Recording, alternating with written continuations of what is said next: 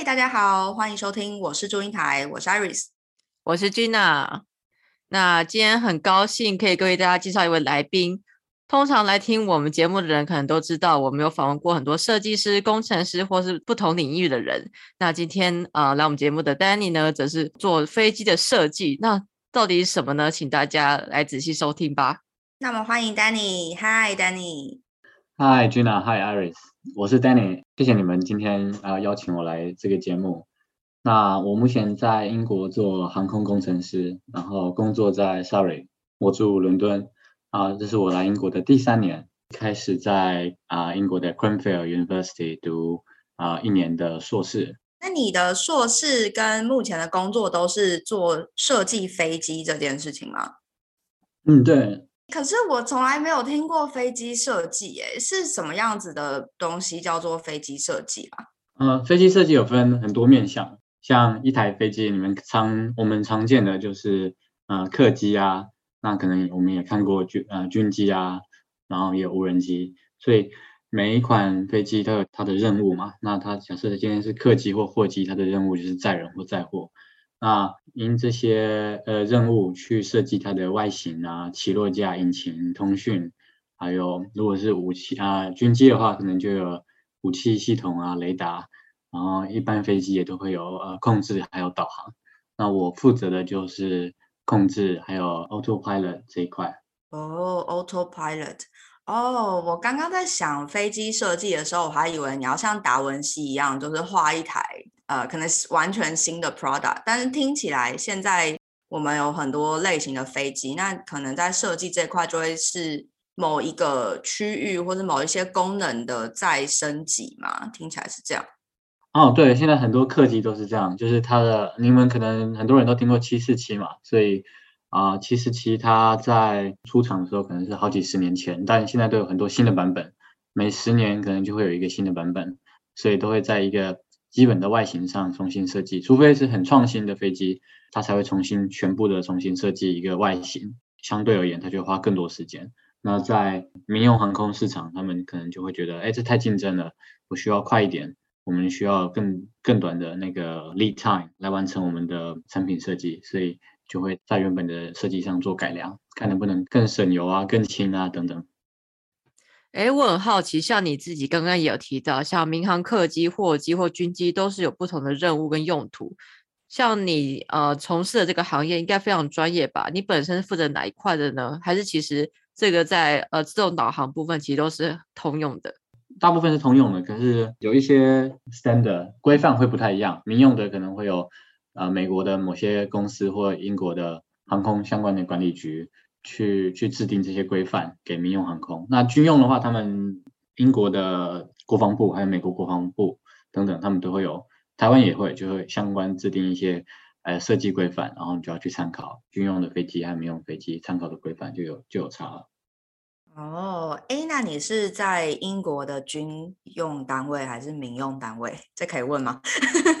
我我在哎嗯嗯嗯，算民间吧，它是一个跟学校合作的一个计划。我觉得军方的话，如果以有台湾人的国籍，应该是很难进去的。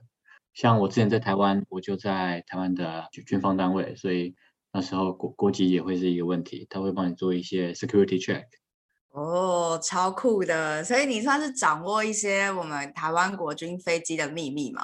哦，没有，我不敢讲，我什么都不知道，真的什么都不知道。我很好奇，这个飞机设计产业是不是很窄啊？我的意思是说，因为飞机就那几台，因为它造价很贵嘛，所以是不是产业上，我就是有印象的，就只有空中巴士跟就两家最有名的，那其他还有吗？有，还有很多间，日本也有做，巴西也有做，然后加拿大也有做。这些是比波音和 Airbus 再小一点的飞机，然后再更小的就有更多公司做了。因为你越小，功能可能就越少，那可以做的的国家就更多，因为它不需要有太多的技术能量，或者是呃复杂程度就会比较小一点。所以其实很多国家都可以，台湾也有做。你说更小的意思是说模型机吗？差不多模型机、纸飞机啊，我我家也可以做。哦，是像那种私人的私人直升机也可以吗？嗯，对，那种就会嗯就不需就不会是说你听到的那种很多小的飞机、小直升机，平常不常见，要去一些比较小的机场看到的飞机，其实很多国家都有做，因为他们要取得规范，可能就会认证，可能就会比较简单一点，里面的功能可能就比较简单，通常都是给刚刚开始学习飞行的学员，他们就会飞这种呃螺旋桨的飞机，这种电影里面看到的那种。嗯，哦，哎，那你可以帮我们简单的叙述一下你本身现在你所在的这个职位，你一天会做什么样的工作啊？一天就是我觉得还蛮无聊的，就跟一般的上班族一样，就是早上八点到晚上五点，然后礼拜五上半天，然后每天到就是泡泡泡茶，英国人嘛，他们都 tea tea tea coffee or tea，然后就用自己的电脑设计，然后开会跟别人说，哎，我的进度在哪边，挺挺无聊的，我觉得。我说工作的模式模式，不要打坏我们对飞机设计的幻想。那你们是要用什么 AutoCAD 去画一些设计图吗？还是你在做 Auto，就是在自动飞行是比较像是演算法这样子城市开发？对，比较算是开发这一部分，但因为之前不同部门的人也会做一些，像你刚刚讲的啊，他们会用另一种软软体叫做 CATIA 去画飞机的外形，然后会花很多 component，然后把它斗起来，去算它的结构啊，分析它的呃受多少的重力啊等等。嗯哼哼哼，哎，我有个好奇，就是你们会打样吗？会真的去试吗？还是都是用电脑运算就去做了？哦，全部都会做，就是电脑运算是最便宜的，就是但也很贵，因为运算都会有一些分析的时候会花很多的 computational power，其实也很花电费。假设是今天是做这种载人的飞机，通常都会非常的非常的考量安全，所以就算电脑的结果、还有分析结果、还有你计算的结果都是没问题的，我们还是会做一个呃地面的模型去做测试，测试完之后。才会再做一个模型，因为地面那个模型被测试的时候，感觉已经很很惨了，所以还会再做另一款另一台飞机去做试飞。然后我之前在台湾也是做呃 flight test 飞行测试，飞机设计的最后一块，它在出厂交机之前，我们都会做飞机测试，才会交给顾客。那这样真的是一个很长的流程呢。大概从一台飞机你们接到订单到能够出厂给客户，通常都会花多久时间呢、看这个任务的 scope，有时候是就是改良一款飞机的一部分，那就不会很久，嗯，三年到拿到认证。认证通常是最难拿的，因为你要去跟国家机关去做，呃，全我相信全世界的国家机关都没有，都不是很有效率，或者是都 没有跟公司一样有效率，对，那是最长的时间。那如果今天是重新设计一台飞机，就会不一样。然后也跟你的顾客有关，你的顾客如果今天是军方，那他们可能就会自己开他们的 spec。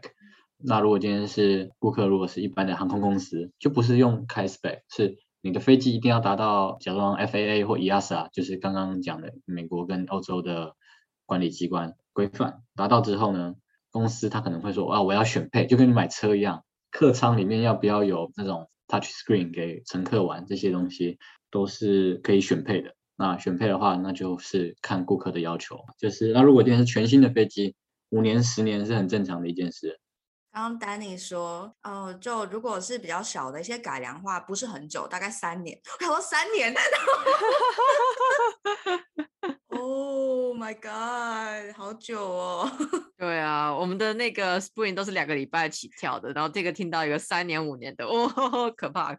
哇，那你们一次有几个案子在跑啊？因为一个案子要跑三年呢、嗯，通常都一两个而已，不会有太多，也跟你的职位有关，还有你的公司。因为我们听到的波音跟 Airbus，他们是你看到的飞机制造商，但其实飞机产业分很多下游厂商，他们叫什么 Tier One、Tier Two，还有 Tier Three。那他们就会下包。举个例子，我今天设计一台飞机，然后我开出规格，我会把我的起落架，就是那个可以收起来那个 landing gear，嗯，外包给某一间厂商，然后他们会去帮我们设计。那起落架里面可能会有刹车系统，又会再包给另一间厂厂商，所以很多时间都花在整合。不然，如果一间公司从头到尾就自己做的话，花很多的时间，而且可能不够专业，每一块都不一样。如果问你们 Rolls-Royce，大部分的人听到 Rolls-Royce，他们的想法是，呃，Gina，你跟 Iris，你会怎么想？我我不知道你在说什么。Rolls Royce 就是啊，劳斯莱斯哦，哦，就一台名车嘛。对吧？嗯大家都会觉得是名车，但它其实是航空的发动机，就是你看到的飞机旁边两颗装的引擎，它也是很大的制造商，很有名，全世界前三，所以引擎可能就会是另一间公司做，然后他们在跟我们常常听到的波音或 Airbus 去整合他们的整台飞机。所以像 Airbus 跟波音，他们就整合跟贴牌嘛，是这样吗？还有开出设计规范嘛，对，还有做测试。嗯，哦，哎，那你当时怎么会选择来英国呢？是英国这边的产业特别的强吗？哦，对对对，你帮我回答了，那我不讲了。哎，不要啦，说一些细节嘛，好想知道，因为我其实不知道英国的飞行产业很强哎，因为像波音跟 Airbus 他们好像是法国吧，还是德法联合？Airbus 就整个欧洲，然后波音就美国嘛。那当初我就没有考虑美国，然后欧洲的话，我感觉语言是一个很重要的门槛，所以那时候觉得啊，我英文可能还可以，就比起欧洲的其他语言，所以我觉得来英国会是一个很棒的开始。那之后去哪边就跟之后的经验和拿到机会有关，但那时候你一来英国也不可能就直接找到工作，所以然后我一直想读一个硕士。我在 Cranfield 的时候看到一个我很想读的课程，所以就来了。然后我觉得它会是一个很棒的跳板，但其实也没有想象中这这么简单，因为全世界的毕业生，呃，有这么多，然后来呃英国读呃 aerospace 的也很多，英国的学校有开 aerospace 课程的也很多，然后每年的缺其实也就只有那一点点。所以，如果每一个 aerospace 的学生都跟你抢一样的缺的话，其实也很竞争。那是什么样子的经历或是准备让你脱颖而出的？我觉得一开始真的就是运气，因为啊，二零二二年对吧？那时候有 COVID，然后我在那一年年毕业，其实那年毕业的所有学生都很都很惨，因为因为 COVID 航空业大受打击，然后很多飞机制造商他们都仰赖航空业的的订单。那他们有些抽单或者是延缓订单的时候，那航空制造业他们也也没有办法的继续招人，所以像 Rolls-Royce 他们每年都会招 Graduate Scheme。我记得那一年 Graduate Scheme 全部招完之后拿到 offer 之后，公司还 withdraw 他们的 offer。啊，好惨哦！而且那一年没有签证，对不对？对，那一年还没有，是从去年开始，对吧？嗯嗯嗯，哇哦，COVID 加没有签证，真的太严峻了。所以我真的说，那这就是运气好。其实我回台湾了半年，就继续一直找欧欧洲这边的工作，然后后来刚好有看到一个不错的机会，然后我就面试。然后重点是面试完那时候很好笑，面试完十二月底的时候，我就在等那个 offer，我感觉我胜券在握。就有一天，我的一个瑞士朋友打给我说：“哎，Danny，我拿到一个 offer 了。”然后我就说：“哦，是吗？”然后我们聊一下，我才知道，哦，他拿到我的 offer 了。然后就知道我有啊，天哪！好悲伤哦。哦然哦后呢，我就去点了六杯 shot，然后再酒。Oh no！哦重点是他最后放弃了，过了一个月吧，我才知道这件事，因为他觉得哦，英国赚的钱实在是比瑞士少太多了，我活不下去。然后，然后他就觉得哦，还有一些考量，所以他后来就觉得我不去了。啊！但是你还是没拿到 offer，是不是？他放弃了，你还是没用。哦，我那时候也很难过，然后我就想说啊，应该不会拿到了，他应该有第二个人不会选我，大概是过年前吧，然后我就拿到了。哎，哇，这个转折，峰回路转，天哪！难怪你一直说运气好，我还以为你谦虚。真的没有，哎，可是听起来你们这个业界真的很小哎。你看，你还可以是朋友拿到你的 offer，我好像从来没听过这件事情。对吧？真的是很好的朋友，每天聊天。后来那一阵子我就不跟他打电话。先叫他付六杯 shot 的钱。超可以懂的。嗯，不过有时候就是靠朋友可以如果他已经进去，或者是他不要这个 offer，可以 refer 了你进去。就是我记得有一些 recruiter 问说，哎，那如果你不接受这个 offer，你有没有其他推荐的候选人什么的？这感觉也也很可行，而且在我们这个产业，其实很靠很常常靠就是推荐，所以我自己觉得自己去投那些的机会都不太容易上，而是你透过 LinkedIn 啊，或者你认识的人去问一下，哎，那间你有兴趣的公司里面刚好在招的人是怎么样的人，然后认识他那个 hiring manager，所以有关系真的是会有一点差，但不是说靠关系进去，而是说啊那个人听过你，你有这个人的 credit。那我可以试着给你一个面试的机会。非常可以理解。我现在面试大部分都是靠 referral 的时候进去达到的。可是，Danny，你们的面试流程是怎么样子的？你要准备 portfolio 吗？就是像作品集之类的。大部分我去年十二月面了三间还是四间，我也忘了。但他们就是对，一定都会有一个呃自我介绍，通常都是 HR 打给你说，哎，你们有没有兴趣啊？你有兴趣，然后你有兴趣，然后他就会帮你联系他们的一个工程师，然后跟你聊聊，然后聊聊的时候，你就会介介绍说你的，呃，你就会做一个 presentation。那时候都还是 remote 的会议，还有 interview，你就会做 presentation，大概十到十五分钟，然后他就会根据，因为你不太确定那个职位完全是要做什么。你大概知道他的职位要做什么，但他不会跟你讲，直接跟你说是为了哪一台飞机或哪一个任务。有时候他们也会有所保留，所以你只能展现你你有哪些东西，然后他们就会针对他们觉得这可能你的这个经验跟我们这一次要做的案子有关的东西去问。通常第一轮都会这样，那有一些一轮过了就会直接发 offer，这个很少。然后我还有遇过的是要面三四个的，之前还有一个在南发的那个机会也很。让我很犹豫，因为南发感觉很棒，天气至少比英国好，食物也比较好吃。倒是，人又很热情，他们会跟你说：“哎，你今天要来，那你你有没有伴侣啊？或者是哎，你需不需要签证啊、搬家、机票啊？全部都会公司帮你出。可能这在很多这种 IT 公司很常见，但我觉得第一次遇到这样，我就觉得哦，他们真的很有诚意，想要把我找过去这样。”还问你，你那边有没有朋友啊？然后我心里就想，哎，你为什么要问我这个啊？他就说，哦，我想要知道你来这边会不会能适应啊？这对我们，嗯，然后我们也会帮你找房啊。然后，天哪，太温暖了吧？什么保姆级的待遇？保姆级。哎，可是，在后来选英国是因为什么原因？你为什么拒绝南发这么热情的邀请？哦，南发，我跟我前一份工作比较有关系。我前一份在台湾的时候是做啊飞行测试，就是你每天都可以看到飞机，然后你会针对这台这台啊将要出厂的飞机去做一些呃飞行的测试计划。那我现在做这一块又比较偏向，呃，我们一开始提到做呃演算法、飞行控制啊等等。那这一块会让我觉得说，哎，我想要试试看这个领域。因为其实每一个领域在飞机虽然都是在飞机产业，但里面都很专精。所以如果我一直在呃飞行测试的领域，我可能一辈子就在飞行测试。然后飞行测试有一个很大的问题，就是他们很不很不确定，有很多的不确定性。因为你要求要很安全的测试环境，所以天气要好，飞机的状况要好，呃，pilot 的情情况也要好。所以有时候常常只要什么东西呃没有达到那个规范，天气只要多一点云或者是风大一点。那你就不能测试。可是你今天已经来公司，呃，四点出门，五点到公司。有时候你要飞机要七点起飞，你就是要这么早起，你就要一切做这些安排。结果到了公司，过了两个小时，跟你说，哦，不好意思，因为什么原因，我们今天不能飞了，所以你就会 delay。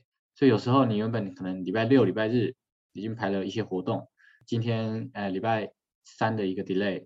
那你的活动就会被取消，所以我那时候觉得我在做 flight test 的时候，我的生活是以完全是以工作为重，然后很多东西都是呃，如果能搭上我就去个人的时间的活动，那如果时间没有办法配合，那我只能放弃放弃。有一次甚至是过年吧，初三的时候还要去工作，我就觉得哇，好辛苦哦。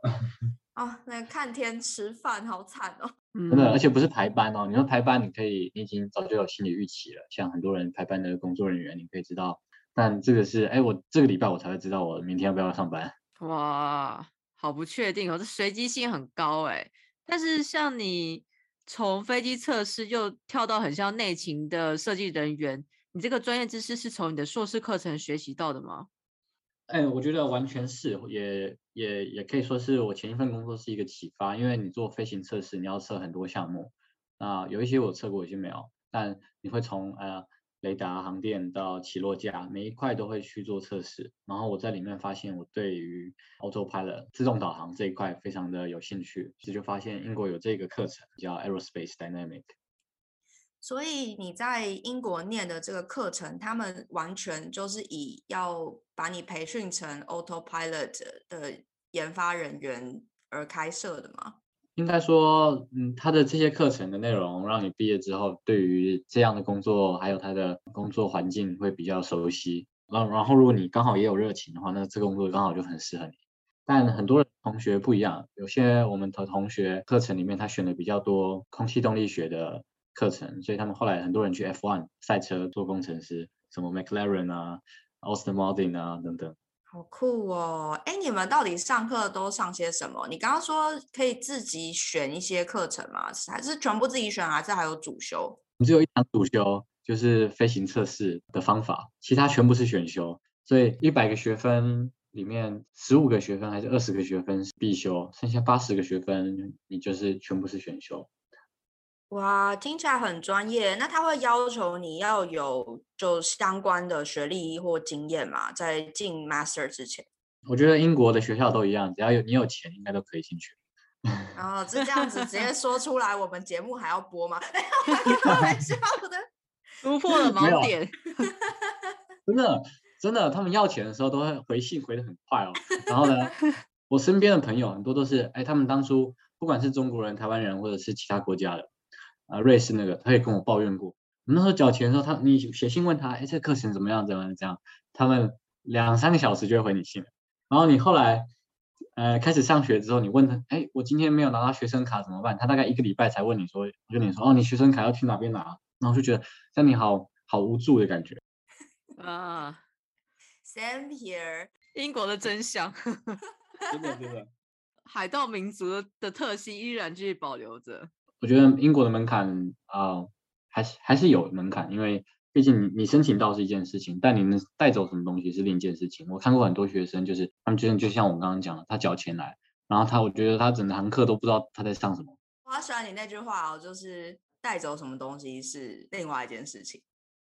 那丹尼刚刚提到只有一门是必修，其他都是选修，那你选了什么？那你觉得这些课让你感觉如何？嗯，我选了好多课啊，可是你说真的，我有一些都忘记了。但我觉得有一堂课特别呃印象深刻，它是做建模，就是做模型。然后很多人会觉得建模就是用嗯 3D CATIA 或者是 AutoCAD 去画一个产品，那它是一种建模，就是实体的建模。那我做的建模是比较偏动态模型的建模，有点像是呃 COVID，他们 COVID 就是看每一天的 case。然后去做一个模型，然后来预测明天的 case 是多少，所以今天有多少 case，他们就可以推估有多少 case 将会在下个礼拜或下个月爆发，那他们就可以应应去做一些呃政策。所以那时候就是做类似的模型，只是应用在飞机上面，就是今天我们给它多少的推力啊，或者是呃 input，然后飞机就会往哪边转向。对，然后也后来应用在很多工作上，因为每天看这些建模，还有它的跑出来的呃数值，我可以去更快的。反应，哎，我今天这个模型是不是也做错了？嗯，这跟我所学习的电脑科学就更接近，比较像是我们用一些数据资料去做一个模型，然后去预测如果发生了什么事情会变成怎么样，这样对吗？对对对对对。哎，那呃，我想问你，它是不是结合了电脑视觉？因为它必须要去判断它看到什么嘛，然后跟你刚刚说的这种预测，然后去达到。真的可以用电脑驾驶这件事情。Autopilot 的话，它会有很多的 sensor，所以可能视觉是未来的功能，或者说现在也有，但比较普遍用的就是它有 sensor 去量出它的现在离地表的高度啊，飞行的方向啊，是往东还是往西，都会有一些陀螺仪这些 sensor 在飞机里面，然后它就会把讯号给那台电脑。那呃未来的。飞机他们会主打就是无人驾驶，就跟现在的 Tesla 很像。那要做到这一块的话，他们会需要利用到视觉辨识，然后他们就会有很多的 AI 这一块。对我而言，我我不是专家这一块专家，所以我不敢讲。但我觉得大家最担心的是要怎么样去验证，因为 AI 的话，它会有一部分的 machine learning，然后 machine learning 的结果要怎么样？跟啊以前的规范，刚刚讲 FAA 跟 EASA，他们那时候做这些规范的时候都还没有 AI，然后要怎么样去符合哎新的科技，所以可能 EASA 跟 FAA 就要在为未来的科技再做一份他们的草稿，然后做出来之后可能又又会有问题，所以他们又要再 update，公司也要再跟进他们的验证程序。那为了达到什么，其实就是飞行安全。因为如果今天是无人驾驶，可是你是有载人的，即使是无人驾驶没有载人，你也不会想要天上你在走在路上有一台东西掉到你面前嘛，对吧？所以，所以一切 一切都是安全，所以才会让飞机产业的 life cycle 或者是它的这个 lead time 会花这么多时间，五年、十年都很常见。嗯，哇，听起来你们的产业要更新一个小地方是非常多部门要合作，包含法律部门，这个 听起来好可怕哦。嗯，对我怕我很快就老了，然后做不到什么案子。不会啊，会累积很多经验。但这样听起来，我也很很好奇的是，这样子英国教授要怎么样教授你们这些课程？他们是像讲课一样，比如说 PPT 简报，教你们怎么做这些软体，怎么预测这个模型呢？还是你本身也是有点偏向自主学习，做小组作业啊等等？呃，就是先上课，然后上完课之后会开 tutorial，很简单 tutorial，让你大概知道啊要怎么弄，就玩像玩乐高一样。你就知道啊，怎样斗起来大概就可以这样做，然后最后再开一个比较难的作业，让你把 tutorial 的四个乐高拼起来，然后你就觉得啊很有成就感，然后大概你会玩之后，你就可以自己去玩，就是有点就是小朋友大家都有创意，然后你就知道啊如果有什么要怎么做，然后就比会慢慢的自己去摸索，所以这些课程都是一个就跟全世界的课程一样，就是一个概论，就是给大概让你知道啊怎么样去做这些，然后你最后真真的觉得自己有兴趣。透过工作或者是自己的 project，让这件事更有经验。我觉得有一件有趣的事情是，我觉得英国的课程很常会不是只有老师上课，老师还会自己找自己业界关系的的 connection 来帮公啊来帮学生授课。就是可能一门课叫做一个一个 module，可能就只有一两个礼拜，然后会上的非常非常的密集，然后过几个几一一两个月就考试了，跟台湾不太一样。但也因为这样，所以。大家，你在这十天内接触到的课程可能就很紧凑，然后他可能就安排了三天是来自呃不同业界的工程师，他们可能都不一定是 doctor，但他们很有经验，他就可以跟你说，哎，其实今天我们还遇到什么问题，不是只有你在课本上看到的这些。那我觉得这些对呃实际上想去这些产从事这些产业的的学生非常非常有帮助。我忽然觉得 Danny。就是真的在英国嘛？怎么都跟我们听到不一样？我听到都很水，不是很水啊？怎么讲？就是没有那么呃密密密集，也没有找什么业界老师。哦，我开 Google Map，我看一下我现在在哪。像我们学校啊，理论上也算是就业导向吧，因为大部分可能来念我们科系的人，他也是想要转 CS 领域，或是他本来就是相关领域，可能来嗯做一个升级这样子，就也没有什么业界老师啊，都是教授在讲课，然后不然就是助教，还有那种教授不讲课，交给助教的。我刚刚听你讲就觉得好羡慕哦，嗯，我的学费去哪了？嗯，英国应该还是。有好的课程吧，这也跟那个学校有关。就是我觉得 Cranfield 你们可能不一定有听过。我每次听到哦，你有听过，我就觉得很开心。说怎么可能你有怎么有听过？你一定是听错了之类的。他们就说哦，他们的航空领域很有名。我觉得这也跟有这个有关。就像像我们学校有开一些其他课程，他们可能就没有办法跟啊航空领域的课程一样，有邀请这么多不同的业界的老师啊、工程师来做分享。其实都因课程而异，我觉得，或者是我那一年刚好没有 COVID，可能有 COVID 之后，他们也也不愿意来了。我那时候上课的时候，我也没有，他们也没有安排说，那我们这时候会是谁上课？我们也是到了学教室才发现，哦，今天是不同的老师上课，然后也带给我们的东西也都很不一样。所以我不会在这边去跟其他的听众说，哎，不要来英国上课，或者是来上课，就是不要抱抱太多的期待。可是如果你拿能拿到的话，就觉得这是一个很棒的经验。嗯，这个部分很像是我所说的英国，就是你到了现场才知道发生什么事情。那一路走来啊，你觉得台湾的业界经验跟英国业界经验，你自己有什么样子的感觉，或比较起来有什么样的想法吗？啊，最大的不一样是什么？你知道吗？在台湾的同事呢喝乌龙茶，在这边的同事是喝红茶。哎，你同事都很英国吗？就都是 British 吗？我我真的觉得我是唯一一个 non non British。哦，哎，说来听听，好想知道什么感觉。啊，很幸运的是，因为公司规模不大，所以大家不会有太多的问题。然后我的我的 team 就六七个人，工作环境其实就就很温馨。哎，身为一个台湾人，你觉得在这么 British 的环境里面有什么优势或劣势吗？我自己觉得没有什么优势，但也没有什么太大劣势。但如果有一个问题，就是如果硬要讲的话，就是哦，有时候他们会讲有些东西我还是没有办法完全听懂，就是它不是你的母语，有一些一些东西还是没有办法完全听懂，但你还是可以听得懂他们的 joke 啊之类的，那还是蛮有趣的。我们有一个制度，是我来第三天才知道的，因为我第三天迟到，他们就说哦，你知道有一个制度，就是那一天最晚来的人要帮所有人泡茶。我听到最晚来的时候，我以为是说哦，最晚加入这个公司的人要开始帮大家泡茶，泡茶到下一个。有人加入的时候，想说什么 什么恶婆婆故事。后来我们听懂了，哦不，你那天如果最晚来，你那天要帮大家泡一第一轮茶。然后呢，我说哦，好好好。然后那天刚好迟到，就哦帮大家泡。而且每一个人你要记哦，你要马克杯放好之后。你要记哦，这个人是哪一个人的马克杯，然后那个人要 tea 还是 coffee，然后他的 tea 要牛奶还是没有要牛奶，然后要几要几汤匙的 sugar，这不是被欺负，因为他们每一个人都会做，他们每天都会问说，哎，你今天要咖咖啡还是茶？然后你要不要加牛奶？然后他们全部都可以记得，你可以想想看，你有十个杯子，然后你要全部只要拿下去开始泡茶的时候，你都要想都要记记得。你觉得哦，这他们真的很厉害。哇，感觉如果在手摇店工作后。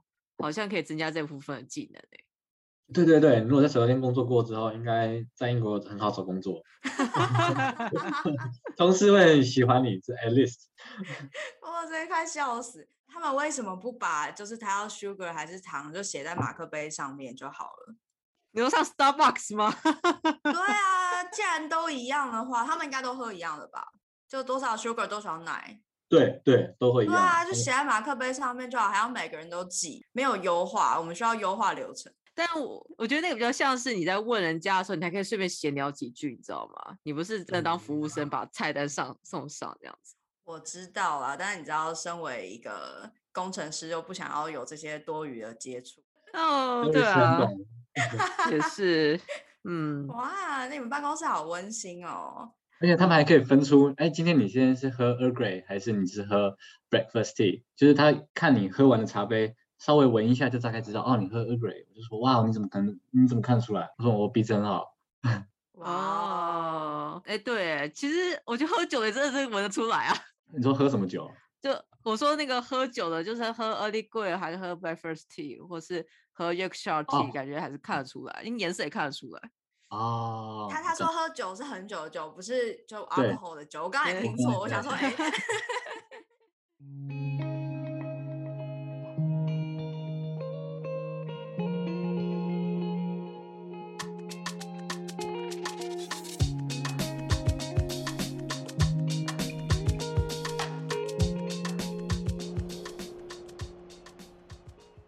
好，我现在要来。代表大家问一个非常重要的问题，就是你觉得来英国拿硕士到底有没有对找工作有帮助？哦，沉默。哇，因为我觉得这很我我很不能很不具有代表性，因为因为我答我的答案是有，绝对有，因为我觉得他帮我，他对我自己的 skill skill set 有很多帮助，就是我的能力。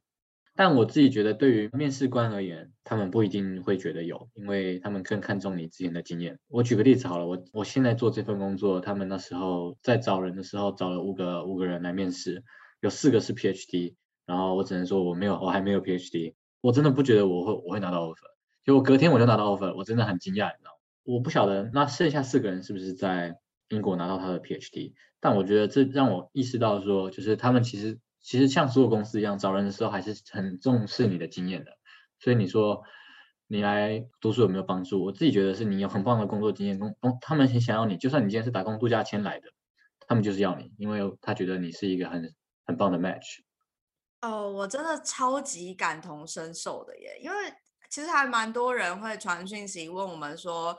在这边学一个硕士，到底对找工作有没有什么帮助啊？我觉得虽然你刚刚说自己没有代表性，可是我觉得你说的这些还蛮能代表我想说的东西。就真的在英国，如果他觉得他跟你 match，那你在哪里念书其实也不是很重要。可是如果但你说你在这边念书了之后，你会不会提高跟他的 match 感？Maybe。我可以补充一点吗？好啊。我觉得找工作就很像约会，你今天面试其实就是约会，你把自己准备的很漂亮，让听众也就是你的对象很开心，基本上是一模一样的事情。那刚刚讲学校这个能做到什么，其实就是 connection，就是刚刚我之前在面试的时候就会遇到一些，哎，你觉得你有 connection，你就去 LinkedIn 上找他，然后发现哦，他跟你同校，然后你可能就可以聊得很开心之类的。所以我觉得在英国读书，如果你说给你的优势就是第一个就是。你有话题可以聊，或者是他会是一个跟你让你了解适应这边的面试文化，或者是这边的文化，然后在聊天的时候让整个过程更愉愉快，这会是一个帮助。第二个就是你可以建立校友的关系嘛，所以他也会一样就会帮到第一个。然后第三个就是现在过后有两年的签证，你只要读了，你保证你有这个机会。不过就是你要看看你什你你有你有多有信心你自己可以找到。不过我自己觉得应该都可能找到。毕竟已经没有 COVID 了，没有那么困难。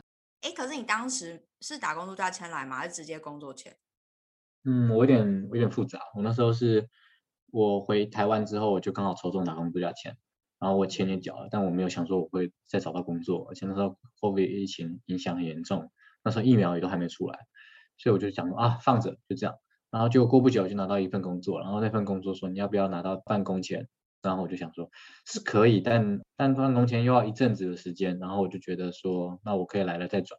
哦，哇，哎，你真的是很多例外的交集，哎，注定要来英国啦，就是他要英国要你留着，就是要你来泡茶。你是不是有去五十兰先学习？没有，开玩笑的。有有有以前打工啊，是个人才。哎，那个，我想问 Danny，为什么会想来上我是祝英台？你是自己来找我们，对不对？哦，对对对，因为我哦，我觉得这可以分享，因为我自己觉得，因为我很喜欢飞机嘛，那我相信很多人都有很喜欢的东西，就每个人兴趣不一样。但我自己觉得，在台湾我要找类似的呃学长姐或者是有经验的人的时候，我觉得好难找，不管透过 LinkedIn 或者是呃学校的校友会，根本看不到，找不到 connection。台湾做的很不好的就是他的校友系统，因为他们毕业之后，他们根本不会去维护他的校友的联络方式，或者是现在的职位，然后你没有办法找到可以帮助你的人。所以那时候我觉得我自己这一路走来，我会觉得嗯，很靠我自己，或者是就是也很靠运气。我觉得如果有机会可以分享给也想走这条路的人，特别是像是航空这个产业在台湾有，但很很窄。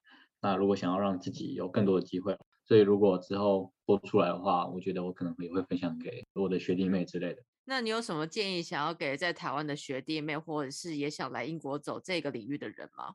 我觉得工作经验很重要。如果你真的想要在这边找工作的话，你至少要有一些相关的工作经验，或者是你可以先从啊，如果一切是以工作导向的话，因为你觉得这个工作是你可以给你拿到一些成就感。如果是这样的话，你要你这么想要找到。相关的工作，或者是台湾没有给你要的，没给你你想要的工作，那你就要去看英国这份工作它的 job description，你可以先做一些提前准备，那些 job description 它可能会需要的呃要有的条件或者能力，然后你可以先做好准备，然后你再来。当然永远不会准备好，就是你可以至少知道你想要你要怎么样才能拿到这些技能。但如果你还不知道你想干嘛啊，你想干嘛，或者是不确定。你能不能做到？至少 you can only try。就算你没有拿到，at least you tried，对吧？嗯，那如果我们的观众或是你未来学弟妹想要联系你或得到更多的讯息的话，他们可以怎么样跟你联络呢？OK，那我再把我的 LinkedIn 放在下面，这个 episode 的下面嘛。对，那样真的很不错哎，就是就建立 connection 的第一步就是先听我是祝英台。答对了，真的这就是这样，你们可以转型了。就是建立 connection 吗？我们可以收媒婆钱这样子，没有开玩笑的。那 Danny，我想问一个我我是祝英台最经典问题。那我们的问题就是，你认为来到英国前后相比的你有什么不同吗？有，我的答案很烂，但很喜欢，我很喜欢我的答案。什么？因 为答案是，我觉得我更喜欢台湾的食物，然后我觉得就算是便当也超好吃，你知道吗？我懂，那天我朋友说他回台湾就是在 quarantine 在隔离嘛，他就拍他的便当给我看。那个便当是我在台湾根本不屑一顾的，就是那种那种会议便当。可是我在英国看的时候觉得，天哪，怎么看起来那么好吃？你们谈论这个话题，对于你在伦敦两年的人来说适合吗？你们你们觉得这样子是可以的吗？我还在这里耶，怎么样，互相伤害啊？哦，好痛苦哦。我也还在啊。嗯，哎，Danny 来三年，有计划要回台湾吗？哦，我想要年底回去，其实我但因为因为最近不是疫情变成只要七天隔离了嘛，因为我隔离过十四天，我就超痛苦了，我每天都跟扫地机器人讲话。我说你在干嘛？我还帮他取名字，他叫 Fiona。然后对，我不是真的不想再隔离一次，所以我在等能不能越越短越好。你也太可爱了吧！天哪，真的很痛苦啊！你因为你在你想想看，你今天住监狱，你还有狱友，对吧？这比监狱还痛苦。可是你有网路啊。他需要真实的存在，就跟那个 Wilson 一样，你知道吗？那个 对 volleyball 对对对，排那球个 Castaway。，Yeah。我六月底已经要回去了，让我再刷一波便当图给你们看。啊，哦好，我是祝英台。第二个经典问题就是，如果可以对当初来英国的你说一段话的话，你会想要说什么呢？Well done。我觉得这句话我也我也我也我也很难想，因为我会觉得说，OK，Well done，至少你来了。非常干净利落。就我不知道我要讲什么，对当初的自己。Well done，很棒啊！对啊，对吧？我也觉得人，生有多少个时刻会跟你是自己说 Well done？对 说的也是。我觉得这嗯它虽然很短很烂，但我真的觉得这样就够了。谢谢 Danny 精彩的分享。在节目的尾声呢，其实作为我是祝英台主持人，还有一个蛮个人的问题，就是很想知道 Danny 当初是怎么样子接触到我是祝英台这个节目的，是透过社群媒体吗？像我们有 Facebook、IG，还是从 Podcast 是听到我们的节目的呢？听你们节目啊，有听，然后听完之后觉得哎很有趣。我觉得他很 general，他不会说每一次都是工作经验分享，像我今天这样跟你，你们会谈不同的东西，让我听起来觉得很舒服。我自己觉得我自己的情况也符合上你们的节目吧。符合啊有符合啊，我有们觉得超酷的，就是想啊，居然有飞机设计，居然有台湾人在英国做飞机设计，因为这个产业感觉就是很窄啊。嗯嗯，对，所以我们呃很开心可以让你来分享你的经验给大家，而且还在 COVID 加没有那个签证的情况之下，还可以找到工作，你真的太厉害了。非常复杂。因为运气非常好，真的是。没有，就是英国爱你。对啊，就是再复杂的情境，你就会知道我就要留在这里了。其实我跟 RS，我们有时候都会在 Facebook 上发布一些讯息。但如果听众你本身对我们的节目有兴趣，或是你有很多你的故事想分享，或者是你觉得我的科技这么酷，居然都没有人来过，那你也来我们节目，就直接私信给我们，让我们知道就行了。对，那我们的节目录制是这样子的，就你不用担心我们会问你奇怪的问题，在录制节目之前，我们一定会给你一个访纲，所以会让你有好好的思考你想要讲什么。那这个访纲也不是制式的，因为你可以增加或减少任何你想讲的 topic。那在节目录制的过程，它就只是一个聊天的过程，只是大概有一些方向我们会想要谈到，所以一切都会非常的呃顺利跟有趣，对吧，丹尼？没有开玩笑强，制要求，非常顺利，非常顺利。没有。谢谢你们邀请我来。然后我们也期待有更多的跟你同行业的人一起来英国一起泡茶，这样吗？嗯哦，真的，真的，真的，你要知道，你要首先你要爱喝红茶。那我们就下期再见喽，拜拜。拜拜，拜拜。Hello，还有人在吗？后面还有一小段花絮讨论英国的食物哦。哦，我觉得最难吃的是什么，你知道吗？